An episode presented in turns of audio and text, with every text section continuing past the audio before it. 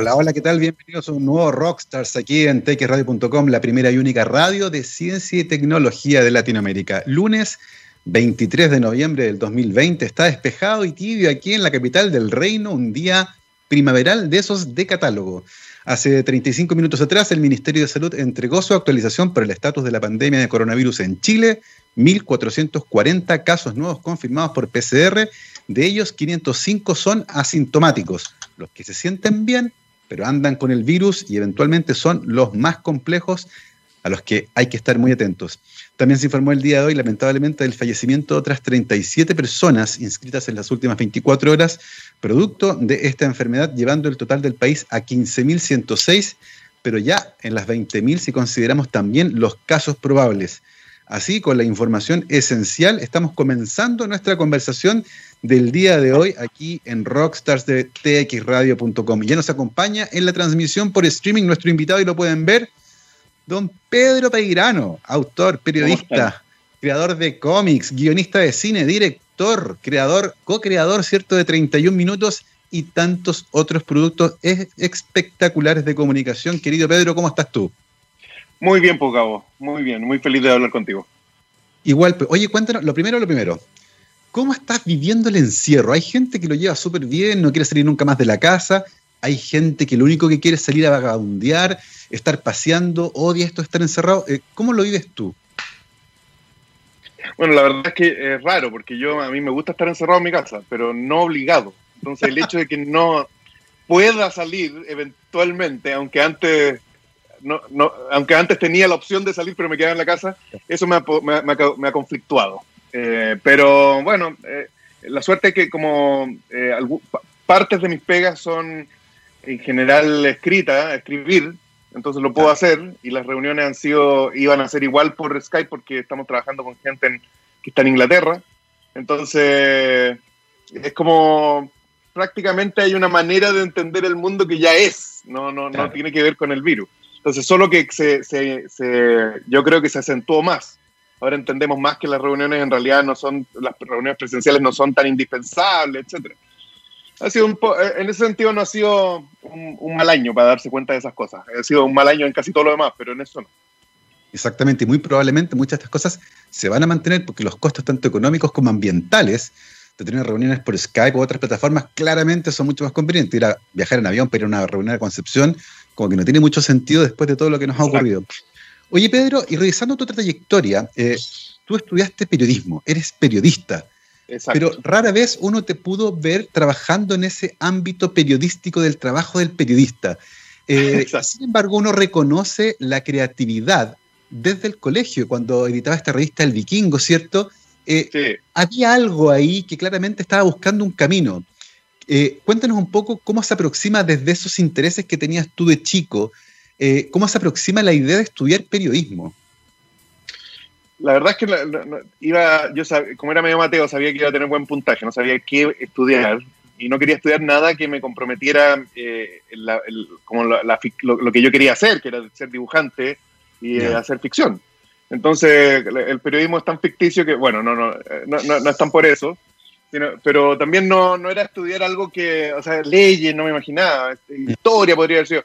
Eh, sentía yo que, la verdad, bueno, sentía que yo quería ser, era súper básico mi manera de pensar, quería ser dibujante de diarios y eh, por lo tanto quería estar cerca de los diarios y me parecía que periodismo era la opción y como escribía más o menos bien, pensé que podía ser por ahí, no tenía ninguna intención de estudiar arte, si esa es la weá. Oye, hay una cosa que interesante eso, esto de ser dibujante en un diario, es una idea que es bastante extravagante si uno la piensa, porque como tú decías, no, yo quiero ser médico, quiero ser abogado, quiero ser dentista, quiero ser arquitecto, pero dibujar en un diario es una idea igual un poco extra. ¿De dónde sale esa idea? ¿De dónde viene esa, ese bichito de, estas ganas de contar dibujando? ¿De dónde sale? Yo creo que de la facilidad de poder hacerlo. Bueno, al principio lo hacía en el colegio. Eh, em, además que todos entendemos el arte del dibujo porque todos somos dibujantes cuando chicos. Entonces, la mayoría lo abandona y hace otros artes o se dedica a otras cosas, ni siquiera arte, pero todos entendemos más o menos de qué se trata dibujar, todos lo entendemos, porque todos lo hemos practicado de alguna manera, bien o mal, qué sé yo, da lo mismo, pero cuando uno es chico se comunica a través de eso. Entonces, hay pocos algunos de nosotros seguimos nomás en eso y nos damos cuenta de que sí es una manera eh, en que sí te has comunicado siempre. Y la verdad es que, bueno, honestamente yo no he cambiado de hacer lo que yo hacía desde que tenía cinco años. ¿eh? Siempre sigo haciendo lo mismo. Entonces, como que yo me siento que soy un, tengo un oficio que, que, si tengo 48, tiene 45 años mi oficio, ¿cachai? Entonces, es, lo que me, sí, es lo que mm. menos me asusta, no, no, no, le tengo ni un miedo a dibujar, ni un miedo a comunicarme a través del dibujo, no, nada nuevo para mí, es, es mm. algo que yo, está en mi, a esta altura está como en mi sangre. De hecho, escribir guiones lo encuentro un poco más raro, aunque sí me siento bastante en mi salsa, pero no tanto. Qué interesante porque además eh, la primera forma de comunicación que tuvimos como especie fue dibujar. Eh, y dibujamos primero dentro de las cuevas donde vivíamos, ¿cierto? Y al principio eran las manos, pero luego ya vienen dibujos que cuentan historias que no ocurrieron. Aparece la creatividad y las primeras historias aparecen eh, descritas hace un tiempo en unas cavernas en Asia, donde hay relatos míticos, donde aparecen seres humanos con cuerpos de monstruos, que son las primeras eh, pistas que tenemos de contar historias con dibujos, pero que son ficticias, claramente. Así que probablemente es, sin lugar a dudas, la forma pues. más antigua de comunicación. Eh, no, eso, y yo creo que te, falta un, paso intermedio, porque yo creo que una cosa es eh, aprender a dibujar, después, y, y, entre eso y lo ficticio es la exageración. yo, por ejemplo, creo que la parte en que los hueones dibujan esos mamuts como cinco veces más grandes de lo que eran y los, los matan, esa es, el, esa es la pista que le dio a estos huevones, la idea de que podían exagerar y después ficcionar y después ya decir que cazaron de mamut sin, sin haberlos cazado. Claro. es interesante ver la exageración porque la semana pasada, eh, y me acordé de ti de hecho, eh, empezó a salir una noticia de que los carabineros habían comprado un guanaco gigante que tenía ocho ruedas y automáticamente lo bautizaron como el mega guanaco. Y mi cerebro se transportó automáticamente a Chancho Cero, cuando en la escuela de Aplaplac, ¿cierto? Ahí en, eh, en Lobotomía, aparece el mega guanaco. Eh, y dije, este fue el Pedro que inventó el concepto del mega guanaco hace 20 años atrás en, en Chancho Cero. Cuéntame un poco cómo, cómo profesionalizaste eh, esta idea de, de, contar historias dibujando la llevaste por el periodismo, donde se espera que escribas y que hagas crónica tal vez y que cuentes historias complejas, pero tu idea de dibujar seguía ahí, de hecho no se fue. ¿Cómo lograste hacer que esa idea sobreviviera cuando en la escuela de periodismo probablemente era lo que menos relevancia tenía? Em, bueno, pero en la parte, en la parte formal, pero en la parte de, como en la parte más de los patios, de, lo, que, de lo que hacíamos nosotros como revista alternativa, burlándonos de todo, el dibujo era muy útil para eso. Y mm. después, y no, pues después, pero yo te juro que pensé que no iba, mm, en algún minuto, siempre pensé que iba a dibujar, pero pensé que me iba a costar más en un minuto. Eh, cuando empezamos a hacer el, el eh, yo, yo como que profesionalicé, por decirlo así, el dibujo después de pasar por Canal 2. Y Canal 2 fue la gran ayuda, porque mm. cuando hice Plan Z, una amiga mía, que no era, no era amiga mía en ese tiempo, la Piedad de Neira, me preguntó, me dijo, oye, estoy haciendo un, suplemento infantil y supe que dibujabas. Entonces, como sabían ya que yo hacía humor, y me dijo, dibujas pero es para niños. Yo le dije, mejor, prefiero mil veces para niños que para grande porque no tengo que fingir ser inteligente, tengo que fingir ser divertido nomás, y, tiene que ser chistoso, no puede ser no ser chistoso. Entonces me dijo, puta, estoy haciendo un suplemento porque no hacía un cómic. Y yo lo que siempre quise hacer es lo que hacía Temolobos, que era el cómic con Continuará. O sea, folletinesco, que no, termina, que no fuera autoconclusivo, sino que fuera una, una promesa eterna de aventura que uno tenía que uno mismo se pone nervioso porque ¿qué voy a hacer la próxima semana? No sabéis tan bien. Este, pero está ahí. Entonces me, me, creyó el cuento y, y, esa fue la suerte, porque creo que en ese minuto más que estaban como dándose cuenta de que la gente no compraba los diarios siempre, entonces una, una, una aventura con continuará era raro. Entonces entonces lo que yo le dije a la piedad es que no importa porque tiene chistes internos propios que puede sobrevivir solo. Si alguien lee el capítulo se va a reír igual, pero si alguien sigue la historia, tiene un plus. Entonces, así pasó. Y eso sigue haciéndolo eternamente. Después, claro. Persona de contacto me dijeron un cómic más para jóvenes y yo le dije que era, en realidad lo que quería quería hacer algo así como un típico personaje que, que como que piensa, como que reflexiona sobre, dice verdades sobre el. Yo no me sentía demasiado inteligente como para hacer eso, ¿cachai? Yo prefería mil veces hacer algo estúpido. Entonces, Chancho Cero, que eh, es todo lo contrario de lo que me pidieron en realidad, porque eran todos los hueones hablan, todos son tontos y todos son estafadores del sistema, no solamente los profesores, los alumnos, todos están ahí cómplices del sistema mediocre, chanta.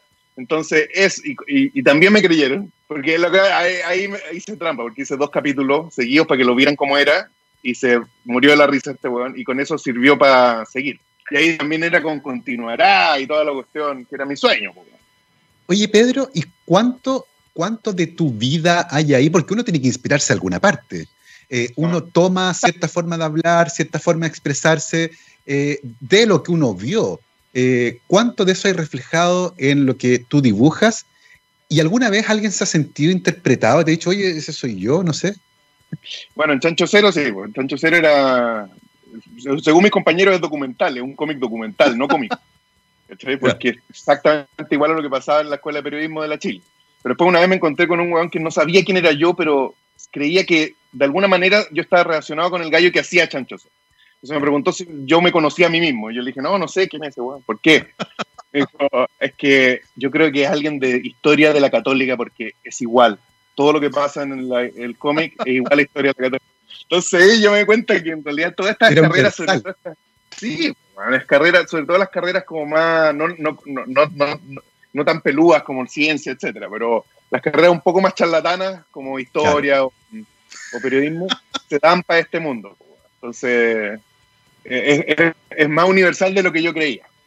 Exactamente, esto, la precariedad del casino de la universidad eh, la historia de los carretes alcoholizados al máximo, que se van repitiendo ciertamente en toda la escuela. Oye, y en ese sentido, eh, uno puede vislumbrar, y viendo las trayectorias de otras personas que están relacionadas contigo, eh, que hubo una influencia súper interesante también de Canal 2, lo mencionaste en un momento, el Rock and Pop, que dio una ventana, una oportunidad de expresión a un grupo de creadores que no tenía cabida en la televisión en ese momento, que sirvió de semillero para muchos otros que siguieron trabajando después que permitió espacios de creatividad que no se habían visto en la televisión chilena con temáticas completamente nuevas.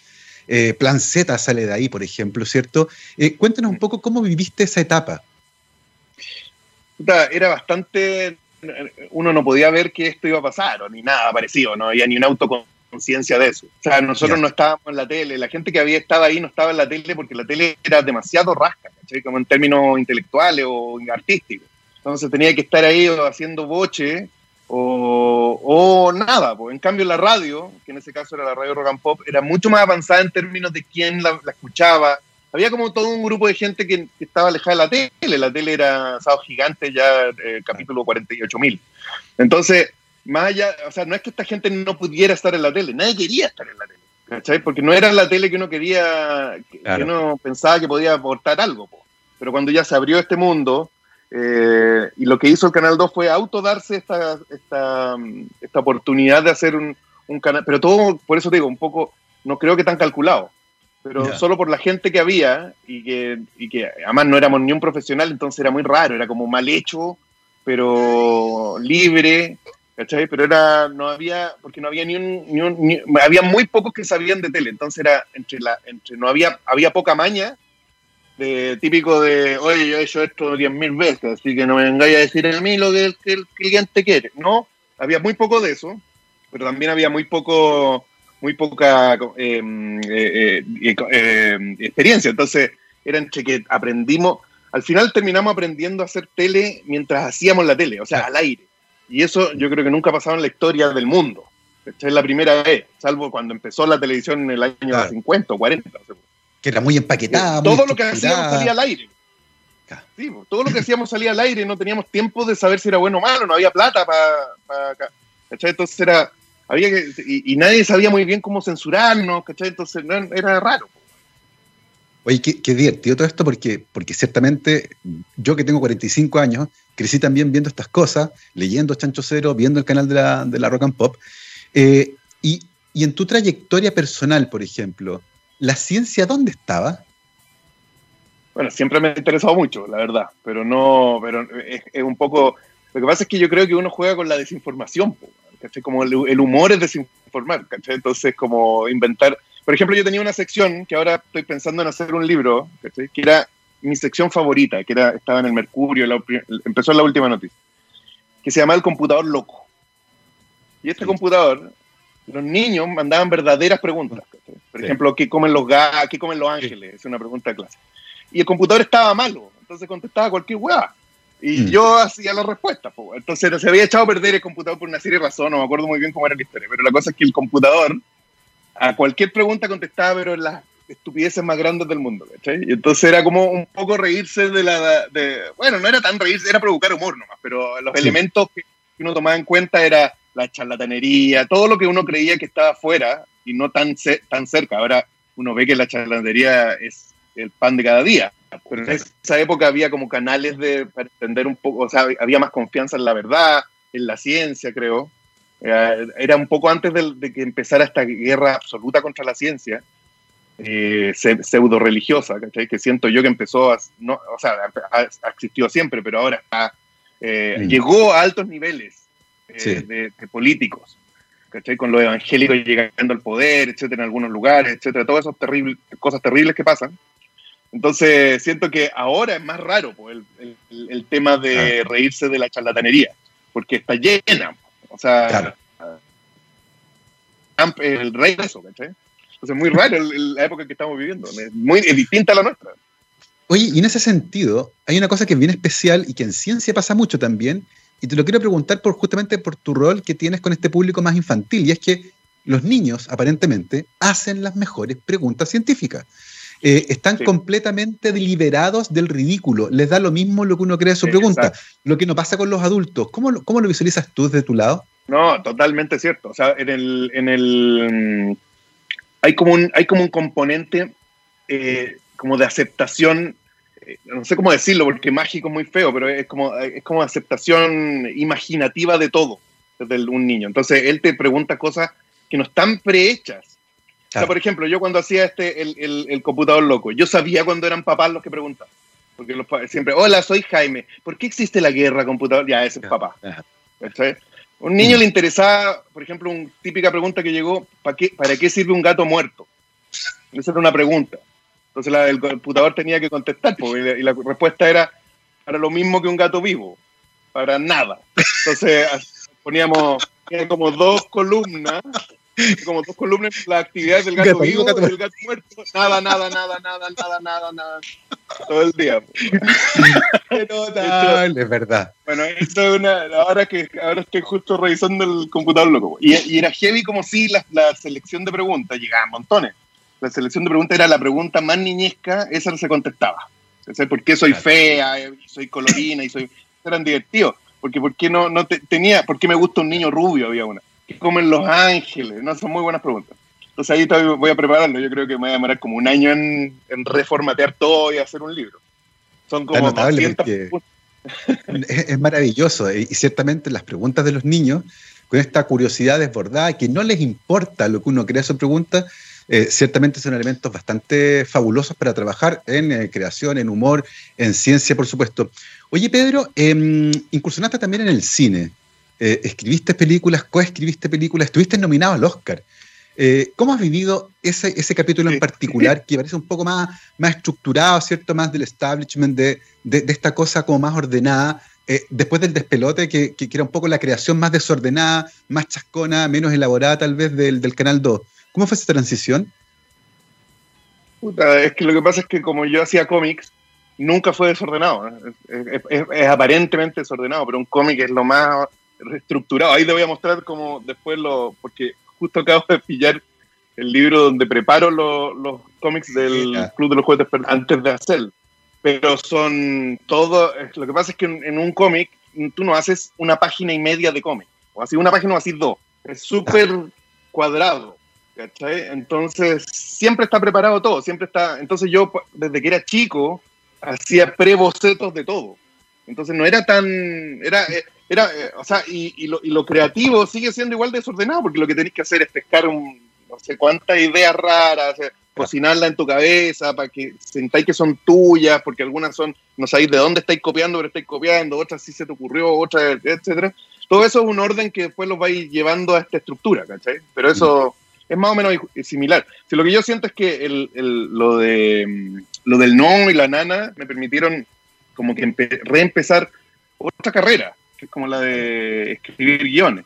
Y que a, a, los 45, entonces igual es choro, porque soy nadie, no me conoce nadie. Eh, he estado en Estados Unidos cuatro años y recién estoy empezando a hacer cosas choras, o seis años, no sé. Y, y, me ha dado tiempo para dibujar, pues si el Club de los Juegos Perdidos, los tres tomos los hice durante el otro proceso, ¿cachai? De hecho, vamos a hablar justamente de esa novela gráfica del Club de los Juguetes Perdidos, que ya va ahora a sacar su tercera parte, ¿cierto? Sí. Vamos a, conversar, vamos a estar conversando también de eso. Eh, yo he leído varias entrevistas tuyas y hay una cosa que se repite y que viene bien ilustrativa probablemente de, tu, de tu faceta creadora, y es que en las reuniones, por ejemplo, siempre estás dibujando. Andas con un blog para todos lados, ¿no? Sí, sí, a todos lados. Ahora tengo este, pero en general tengo uno más chico, más piola. Y me pongo, eh, este, uso unos que son como eh, libretas negras porque parecen más respetables. Pues, Entonces, lo, gente que no me conoce piensa que estoy tomando nota de las weas claro. Pues, y estáis dibujando es que está hablando. Sí, pues, bueno. Si te puedo mostrar, a ver, espérate. Es que justo estoy en mi casa, eh, hace tiempo que no venía, entonces te puedo mostrar libretas. Mira, po. Ah, no, pero estas son como. Espérate. Estamos, estamos en la intimidad de don Pedro Pedirano viendo que es como trasladar el cerebro al papel, ¿cierto? A medida que vais pensando, hay dibujando. Mira, esta, esta, esta es como, mira, era respetable en su ah, época, ahora está sucia, pero dentro. Notable. Estas son las notas, las notas para. Ella voy escribiendo algunas weas, pero lo que pasa es que las la, uso para todas las libretas, las uso para inventar cosas. Cuando estoy haciendo más de un proyecto, lo único que hago en el encabezado de arriba, poner qué parte de qué cosa es. Ah. Y después sigo. Mira, aquí hay otro. Bueno, este clásico. Mira, este, este es una reunión, por ejemplo. Qué notable, chancho. No le digan a nadie. No, no decir a nadie quién era, nadie, nadie, nadie, totalmente anónimo. De aquí no sale, señores. Hoy está notable esta. Mira, ¿ve? Ahí está el registro de cómo se vacía la cabeza en el papel mientras Pedro está creando en el momento, que después se convierte, por supuesto, en trabajo, eh, en creaciones formales, como por ejemplo de lo que vamos a hablar después de esta pausa musical, que es el Club de los Juguetes Perdidos, de dónde viene esta idea, cómo se materializa, que ahora va en su tercera entrega, y de todo eso, eso sí, vamos a conversar después de una pequeñísima pausa musical. Vamos a escuchar a Velvet Revolver. Esto se llama Set Me Free. Vamos y volvemos. 12 con 31, estamos de vuelta aquí en Rockstars de TXRadio.com, científicamente rockera, como siempre nos acompaña la Universidad Aysén, docencia, investigación y vinculación con el medio desde el sur austral de Chile. Pueden visitar su página www.uaicen.cl y además cada semana iremos conociendo historias de investigación en el extremo sur del país de la mano de sus investigadoras e investigadores. Estamos de vuelta en nuestra entrevista del día de hoy. Nos acompaña lunes 23 de noviembre don Pedro Peguirano. Estamos hablando de su trayectoria antes de irnos al corte, pero ahora vamos a hablar de un proyecto en particular, que es el Club de los Juguetes Perdidos. Cuéntenos un poco, Pedro, cómo nace y cuándo nace más o menos esta idea eh, cómo va tomando forma y cómo termina convirtiéndose finalmente en una novela gráfica. Em, lo que empezó, eh, bueno, yo obviamente, a pesar de estar haciendo 31 minutos, eh, siempre estaba dibujando un cómic, y al cómics algunas cosas para el Mercurio, entonces no me, dejaba, no dejaba de dibujar. Pero en un minuto sí se acabó, era un suplemento que se llamaba Timón, eh, se acabó, ahí estaba el computador loco que te contaba, Timón también era bueno, eran como aventuras que también las estoy recopilando ahora a ver si puedo hacer algo. La cosa es que una, pero entonces solo me empecé a dedicar a 31 minutos, nada más. Eh, todo el, que también es bueno porque todas las ideas al final terminaban tomando forma. Una de esas ideas era hacer una canción sobre los juguetes perdidos, basado en un gato mío que, se, que, se que era fue terrible como lo perdí, en la, en la imbecilidad, pero chico. Yo estaba en el, estaba en el, en el campo y había una sequía. Entonces había como ese típico puentecito de la sequía. Entonces yo tiraba al gato, que era un gato de plástico feo, así, por un lado del puentecito y lo iba a pillar por el otro. Por un lado, lo pillaba por el otro. Y un día me demoré más de la cuenta, como que tuve ese pensamiento de que me iba a esperar el gato. Bueno, no sé, algunas cosas que piensa cuando es chico. bueno, el gato se fue y no volvió nunca más. Y yo pensaba, bueno, en mi cabeza, imagínate, era tan chico que pensaba en mi que el gato de alguna manera iba a volver, que las nubes se le iban a llevar, después iba, iba, iba, como que por las nubes iba a llegar, iba por la lluvia, iba a volver. Entonces, cada vez que pasaba, era, eh, eh, llegaba, iba al campo, miraba, pero bueno, te estoy hablando de que volví después del terremoto no, del 85, no fuimos nunca más al campo, volvimos el, el año 95, donde tú, lo primero que hice fue mirar la seca a ver si estaba el gato. nunca me quitó la idea de que el gato iba a volver. Bueno, la cosa es que podía ser una canción, pero había muchas ideas de canciones y esa quedó en carpeta, típica cosa que no hacía. Pero a mí me cuesta mucho deshacerme de las ideas que me gustan mucho. Entonces, como en este caso no la hicimos como canción, dejamos de hacer la serie de 31 minutos. Y yo dije, puta, puede ser una historia esto. ¿qué? Y, y, usando el método de las preguntas al computador loco, ¿qué pasa con los juguetes perdidos? ¿Por qué se pierden? Podría haber una historia ahí. Imagínate que hubiera, ahí se me ocurrió que imagínate con Juan estuviera robando los juguetes, los juguetes, tu juguete favorito. Y entonces en algún minuto podríais descubrir la caverna donde están todos los juguetes perdidos, que se han perdido no solamente ahora, sino que siempre. Entonces, puta, con esa idea dije, ¿cómo llegáis a esas cavernas? Con mapas, Ya, pues entonces, y me acordaba de la típica, una típica historia de Temo muy vieja, eh, en que había dos gallos que se conocen y cada uno tiene una mitad de un mapa distinto. Lo juntan y cachan que ya. Todos esos elementos se fueron cocinando en mi cabeza. Y justo pasó que hicimos la NAN, la, eh, no, Gatos Viejos, una película con, con, con Bélgica Castro, y la teníamos que editar en Estados Unidos porque el Seba Silva estaba en Estados Unidos. Y nos fuimos para allá, ¿cachai? Iba a ser un par de meses, qué sé yo. Pero estando allá yo dije, bueno, este es el momento ideal, no tengo nada que hacer, estoy más cesante que nadie, lo único que tengo es esta película eh, que tengo que armar, pero no todos los días ni todo el día. ¿Por qué no dibujo o empiezo a dibujar el Club de los Cuentos? Y entonces eh, hice el, el, primer tomo lo hice ahí en Nueva York. El, el, y, ahí, y ese que por su, es que este que está acá. Los tengo para, ¿Qué año fue más o menos publicado ese? A ver, no sé, como el 2000, eh, hace ocho años. no sé cuánto es Sí, 2012, mira. 2012, mira, ocho años atrás. Sí, pues. Ya, pues entonces este ganó el premio municipal de Municipalidad de Santiago, fue el primer cómic que ganó un premio importante literario en Chile, cosa que me siento muy orgulloso de eso. Porque en literatura, el, el cómic, aunque uno no quiera reconocerlo. Bueno, la cosa es que, y a pesar de que este tampoco era tan literario, pero bueno, la cosa es que sí era una historia en su momento. y con ese esfuerzo dice, voy a hacer el segundo, voy a hacer la segunda parte. Y entonces hice la segunda parte, que es esta, que salió como hace cuatro años, creo. Entonces, sí, me he demorado un poco porque estaba haciendo otras pegas. Y durante ese, durante ese tiempo, esta persona, este personaje, adquirió más popularidad que de lo que yo esperaba. Es una viejita que tiene una un paquete que no puede decir lo que hay en el paquete. Es muy peligroso. Como muy terrible. Sí, pues, es muy terrible lo que hay ahí. bueno, la cosa es que es tan y yo, y yo siempre pensé que este va a ser el final. Entonces dije, puta, no sé cuántos libros haré. Y después se me ocurrió, ¿por qué no hago tres nomás? Y hago, cuento la historia de la viejita en el último tomo y de este paquete misterioso. Porque lo que pasa es que este, el otro, este, este personaje, el ratón, está obsesionado con quitarle el paquete a la vieja para saber lo que hay adentro. Entonces, bueno, son, son amigos míos del, de la Universidad del Ratón con el otro. Bueno. Entonces, y el, y el protagonista central es mi, es mi sobrino. Entonces, bueno, con, con, todo solamente dije, eh, eh, y, y, hace como dos años empecé a hacer el tercero en realidad, ¿cachai? Y pensando que quizá no, como, como, no sé cómo iba la, la, la, si, iba a ser muy largo el proceso de, de, ocho años de que me iban a querer publicármelo o no. Bueno, al final sí, no tuve ningún problema en publicarlo con, con Random, eh, que ha publicado los otros dos. Y entonces lo, lo, lo, terminé de pintar como el año pasado. Valentina Silva, una amiga, lo pinta.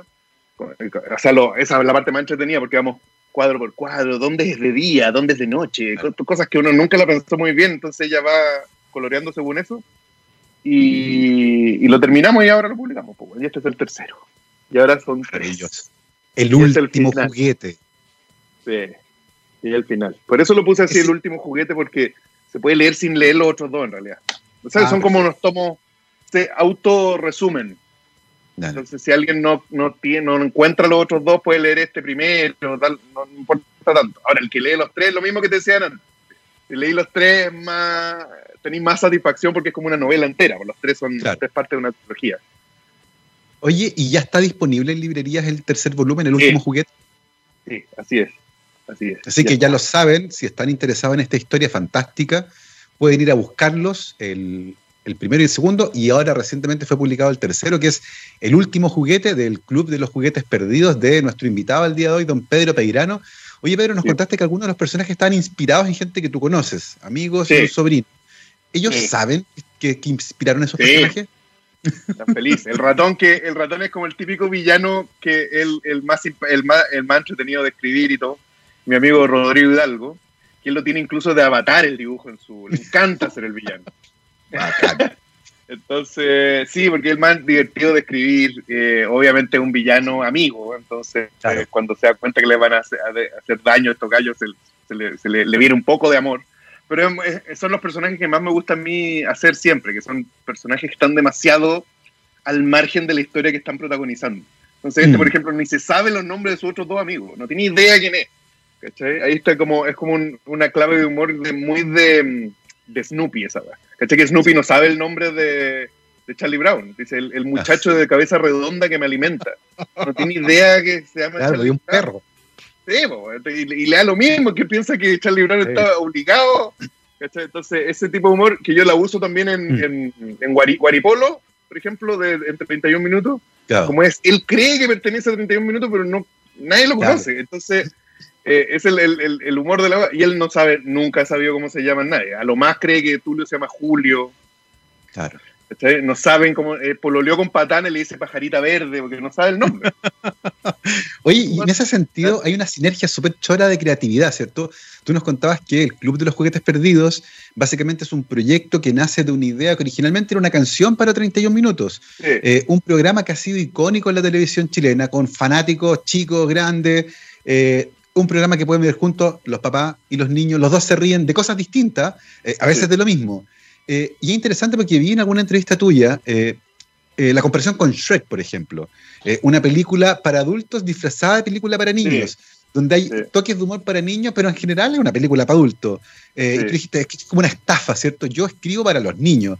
En ese sentido, cuéntanos un poco cómo, cómo viviste el proceso de 31 minutos, que se convirtió en un suceso gigantesco, pero que además genera otras ideas que pueden no necesariamente quedarse en la serie y salir, como en el caso del Club de los Juguetes Perdidos.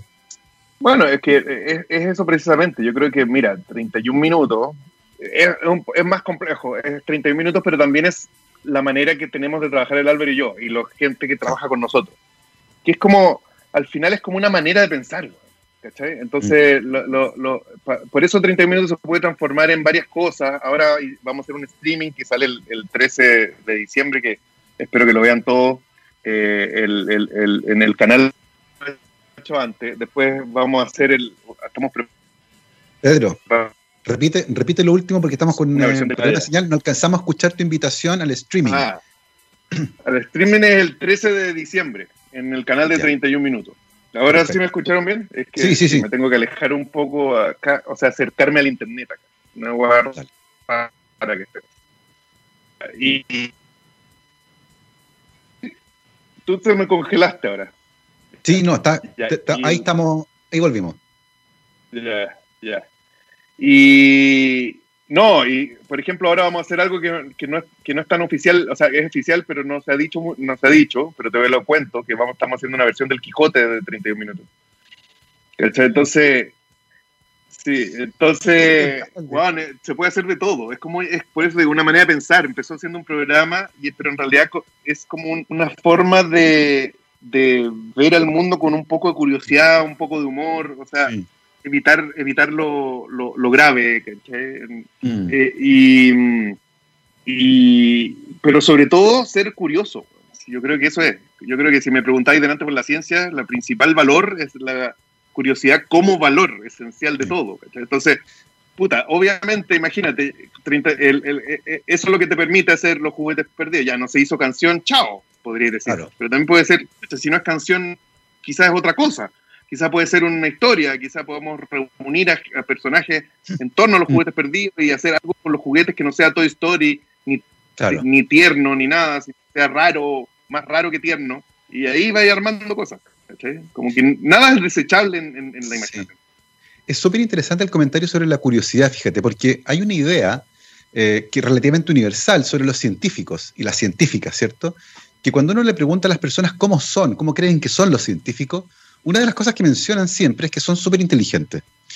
Eh, y si tú le preguntas a una científica o a un científico que menciona una característica de él, no te va a decir que es inteligente, te va a decir que es curioso. Eh, y en ese sentido, el rescate de la curiosidad, el rescate de las preguntas, de las preguntas sencillas, de las preguntas evidentes, que uno, que uno como adulto a veces no hace por miedo a quedar en ridículo, de hacer una pregunta que a lo mejor todos saben la respuesta menos yo. O sea, para yo no quedar en ridículo, no la voy a decir en voz alta. Eh, sin embargo, hay, hay que hacer como la apología a la pregunta y, ensalzar nuevamente la curiosidad. Eh, y probablemente el rescate de la curiosidad infantil sea el más valioso de todo. Em, en ese sentido, y en el caso de tu trabajo, por ejemplo, ¿qué rol juega ahí la curiosidad? Eh, ¿Cómo se manifiesta en los productos que ustedes hacen, por ejemplo, en el libro de los juguetes perdidos? Eh, ¿Dónde está la curiosidad? Pero es que en todo, porque eh, o sea, para mí es esencial, es como lo primero que uno hace. Por ejemplo, te digo, si estáis haciendo, el, si estáis haciendo 31 minutos del Quijote, ¿qué, pero, ¿qué te preguntáis primero? Es, ¿cómo sería Tulio siendo el Quijote? O sea, parte de una curiosidad y parte de un chiste. No puede hacerlo, es ridículo, absurdo. Es como, ¿cómo lo haría si fuera él? ¿Y quién sería Sancho? ¿Y quién sería Cervantes? ¿Y quién sería Dulcinea? Y así empezáis. Mm. O sea, el mismo hecho de armar una historia con algo que ya conoces, como en el caso de 31 minutos, eh, te provoca curiosidad. Una curiosidad distinta es decir, por ejemplo, ya, tenéis que hacer em, el Quijote eh, solo, sin nada, con actores. Ah, ya, distinto.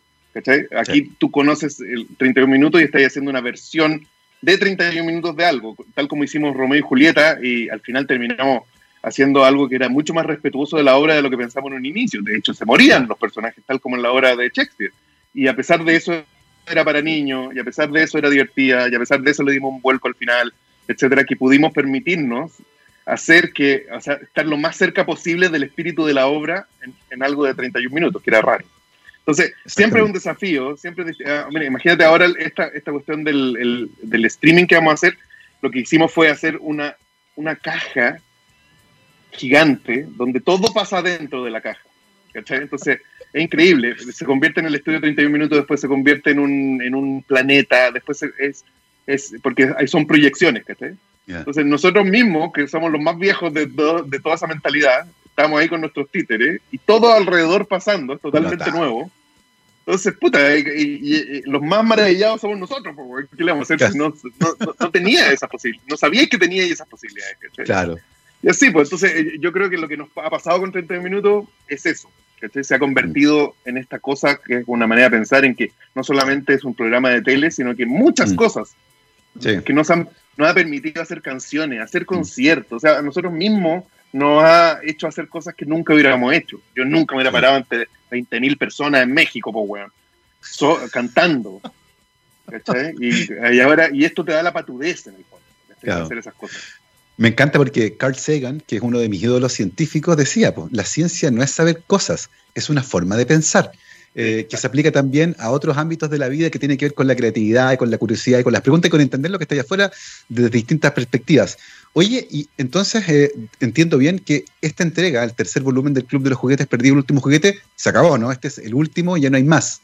Eh, pero imagino que en tu cabeza hay otras ideas y vienen otros proyectos, tal vez relacionados con esto. ¿Cómo se viene el futuro en tu cabeza? Bueno, tengo los, mis proyectos más grandes ahora son obviamente de guionísticos en Estados Unidos, pero de los que los, no puedo hablar mucho, la verdad pero son súper interesantes, van a tener superproducción, va a ser choro. Pero, en, sí, eh, pero, en, pero en el mundo dibujo, obviamente el, el, tercero lo hice, pero con una mañita que podría ser otra historia. Me gustaría hacer, después de este tercero, en, en algunos años más, juntarlos todos en uno. Ya. Después, pero, y además, pero lo que pasa es que ahora estoy redescubriendo esto que te decía del computador y de, y los, de Timón, que es como un dragoncito que tiene como aventuras de tolkienianas, pero medio en parodia. Eh, entonces, creo que le estoy dando una vuelta como para ver cómo puedo reformatear todo, redibujar algunas cosas que ya no existen, los originales, etcétera, y mm. hacer un, ahí una serie más, porque pueden ser unos tres libros del timón y un libro del computador loco que creo que ese va a ser lo que más me voy a esforzar porque es el más divertido, ¿cachai? Yo lo más divertido que he hecho en mi vida. Entonces ahora, bueno, yo te juro que ahora revisando la, la respuesta, o sea, como tan animal de ocurrirse esta weá. Entonces es, tan chistoso, realmente yo así muerto la risa leyendo mi propia weá, pero ya está, hace 20 años, ¿cachai? Entonces son cosas viejas, eh, ya no sabéis ni cómo lo hiciste. Entonces ese yo creo que es el más interesante para proponérselo a, a Random, de hacer como este libro. Estoy totalmente de acuerdo. Yo recuerdo haber leído el computador loco y haberme desarmado la risa porque era realmente sopilante la respuesta. Era divertidísimo. Oye, Pedro, ¿qué hay en la caja de la viejita? No te puedo decir, tienen ah, que. Casi dije, dije, lo voy a marear, lo voy a marear primero a ver si me dice. Eh, no, pero se sabe. De, todas las cosas que me han hecho, de las preguntas que me han hecho en, sobre todo por Twitter o por, o por Instagram sobre el Club de los Juguetes Perdidos, siempre es que hay en el paquete de la vieja. ¿Y se sabe? Sí, po. De eso, se ah. trata. de eso se trata la historia. Y es algo que todo el mundo debió sospechar, eso es lo que me da rabia. Nadie me preguntó lo que tenía que preguntar. Y yo dije, puta, qué fracaso, porque en realidad yo, según yo, di todas las pistas. Así que ya lo saben, si siguieron la saga del Club de los Juguetes Perdidos, la 1, la 2, apareció el personaje de la viejita con este paquetito misterioso. En el tercer volumen Pedro cuenta qué diablos hay dentro del paquetito y muy probablemente, como les decía, cuando lo lean van a decir, puta, obvio que era eso, porque hay muchas pistas que estaban en los libros, ¿cierto? Oye, Pedro, y con esto de la pandemia, em, ¿cómo, han cambiado tus planes? Tú nos contabas que estabas en Estados Unidos eh, trabajando y viviendo. Tuviste que venirte a Chile, estabas en México, ¿cierto? Dando shows, tuvieron que venirse a Chile cuando comenzó la pandemia. ¿Cómo se vislumbra en el mundo en el que estás metido tú, ¿cierto? De la creatividad, de la gira, de estar en otros lugares. ¿Cómo se ve el, futuro inmediato? Giras no muy propisorio. Eh, ¿Cómo se dice? Promisorio. Claro, no, no, no, no. no. Eh, ahí hay más, más problemas, yo creo. Menos de los que. Lo que pasa es que depende de la rapidez de esa vacuna. Pero en términos, por ejemplo, en, Estados Unidos, eh, fue beneficiado finalmente, porque era, solo se podía escribir o armar cosas que ya estaban filmadas este año. Entonces yo escribí, escribí, escribí, porque era lo que tenía que hacer. Y el próximo año ya se está viendo cuándo empezamos a filmar, pero eso, bueno, yo creo que va a cambiar un poco, esto es teoría mía nomás, los protocolos, porque se están relajando, pero ahora que entra Biden, va a haber un cambio, ¿cachai? No, sigue un desastre Trump. Entonces, no se sabe muy bien qué va a pasar, ¿cachai? Pero lo que sí se sabe es que no pueden parar, tienen que filmar. Entonces, en algunos casos están, ya empezaron, en otros hay protocolos, en otros tienen que hacerse unos PCR que se los encierran después en hoteles para entrar. No sé cómo va a ser la cosa. Pero sí, sí hay un... Pero yo creo que todos, yo ya supongo yo que siendo optimista, se va a, mm, en la medida en que avance el próximo año ya va a ser, se va a relajar todo. En la medida en que haya vacuna, yo creo que va a solucionarse el problema. Y se va, y, y, entonces se va a filmar. Pero el, el show en vivo creo que está un poco más peludo sobre todo porque en los países más pobres va a llegar después la vacuna, obviamente. Sí, claro. Exactamente, la distribución no va a ser automática, la logística es compleja, hay vacunas que hay que, hay que almacenar las 80 grados bajo cero, nadie tiene 80 grados, sí. Entonces, como Pfizer, Pfizer era provisorio, pero que es muy difícil almacenar. Exactamente, la logística es compleja, entonces, eh, tú caché que cuando en Chile se distribuyó la vacuna de la polio en los 60, no había camiones frigoríficos y la única forma que encontraron de mover la vacuna fue confiscar los camiones de lado. Entonces agarraron el camión de Bresler, lo llenaban de vacuna y lo movieron por Chile porque no había suficiente. Entonces la logística se hace compleja. Oye, Pedro, y de todas las cosas que hay hecho, que son un montón, eh, televisión, diario, eh, ilustración, novela gráfica, 31 minutos, shows en estadios, eh, ¿qué cosas son las más, las más, las que más disfrutas tú personalmente? Oh, es que es distinto, es, depende, porque entra la curiosidad ahí. Mi, mi, mi, mi, zona de ultra mega confort es estar en mi casa dibujando. Ya. O eh, no tanto escribiendo, porque escribir para mí es más pesado. Entonces, en general, escribir es cuando ya se agotó todo lo demás. Vi todo lo que estaba viendo en la tele, lo, planeáis, lo planeáis tanto en tu cabeza hasta acostumbrarte a la idea de la historia que tenés que escribir y ahí lo escribí. No, no es mm. tan de rápido. Pero por otro lado, eh, y hacer cosas que no haría jamás. Por ejemplo, ahora tengo que ir a ensayar porque mañana vamos a grabar en, eh, algo de 31 minutos. El ensayo y estar con los amigos también es bueno. Eh, eh, actuar ante la gente es algo inesperado pero rico. Mm. Estar de gira, te sentir rockero. Entonces todo tiene su Todo tiene, no hay nada, yo creo que no, ninguna de las actividades que he logrado hacer me desagrada totalmente. Aunque sí creo que salir de gira a veces es más despeludo o tener que sacrificar el fin de semana porque hay que entretener a la gente es más raro. Como, como al final no siento que vivo de eso, lo encuentro raro, ¿cachai? Hacerlo, ¿cachai? Entonces, pero cuando estáis con los amigos se te pasa. Hay un restaurante ahí después de la actuación y te sentir la emoción de eso. Creo que todo tiene su, su gracia. Yo creo que lo terrible sería estar condenado a eso permanentemente, pero siempre son tiempos. Las películas son las más raras, porque tú, o las series, porque tú estás solísimo escribiéndola, con muy poca gente. Después más, eh, en la etapa de preproducción se empieza a sumar, sumar, sumar gente a, tu idea. Después ya están los actores, ya están filmando un montón de gente, un montón de gente. Y después ya cuando todo está filmado, volví a la soledad de estar con el editor, eligiendo pedacitos de lo que se hizo ¿cachai? Trabajando como por separado con el músico, con vuelve a ser, ¿cachai? Entonces empieza solo, se, se llena de gente y después sigue, sigue solo. Es como la vida, ¿cachai? Entonces las filmaciones son lo más raro, pero tienen también ese, esa, esa, ese componente de, emocional, de que un mm. mismo, una misma historia pasa por todos esos procesos. Oye, y en ese sentido, y, y particularmente en el proceso de generar ideas nuevas, eh, hay un momento en el que uno la tiene que poner a prueba. ¿Cierto? Y visibilizarla, darla a conocer públicamente. y a veces te dicen, no, como que no gusta mucho. ¿Cómo lidias con eso tú cuando dices, no, esta idea es buena, pero como que te dicen de afuera que no es tan buena? ¿Cómo lidias con eso? Es terrible, es terrible. Lo, que hay que hacer es, eh, lo, que lo que siento yo que hay que hacer es prepararse mucho para presentar la idea. Mm. Cuando uno presenta la idea sin recursos para defenderla y te dicen, te la votan, te la votan, pues cagaste, no podís no la seguí haciendo. O la, seguí, la, recuperas cuando ya te pasa el trauma de haber rechazada, ¿cachai? Pero um, yo creo que en general hay que estar abierto a, los aportes y, con eso que no se convierta en que te están rechazando a ti. Yo creo que uno tiene que tener un, una, sí, una, un, attachment la idea. Mm. Claro, sí. Como la idea es la idea, tú sigues siendo esa persona después de que la rechazaron, eh, puedes pelear por ella porque no eres tú, entonces no es que te hayan dicho feo, sino que la idea era fome, ni siquiera te dijeron mm. fome a ti, sino que a veces se han reído de tu weas, que tenéis siempre fome, eso era fome. Entonces, si en la manera en que estáis separado de la cosa, yo creo que la puedes ver, objetivar un poco y, trabajar, porque al final eso es, sobre todo si tú haces cosas más humorísticas, y mm. no se ríen, es malo el chiste, y no, hay nada que hacer. Entonces no, no podéis forzar mucho un chiste.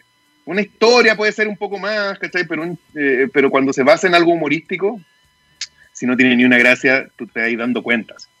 Veis las caras de la gente, ese silencio incómodo, es casi peor que un ruido, ¿cachai? Sí.